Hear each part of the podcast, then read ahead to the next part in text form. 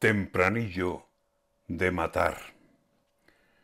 Qué pena de juventud, qué pena de adolescencia, que en la idea de matar en su ceguera se encierra y solamente en la muerte del otro salida encuentra.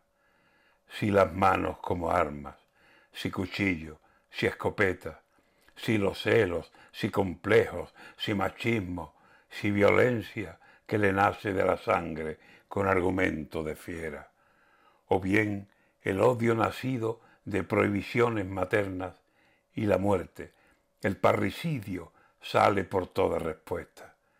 Entre los muertos no están, pero su vida está muerta, porque no hay vida posible en sangre que se envenena y no deja más ejemplo que muertos bajo la tierra.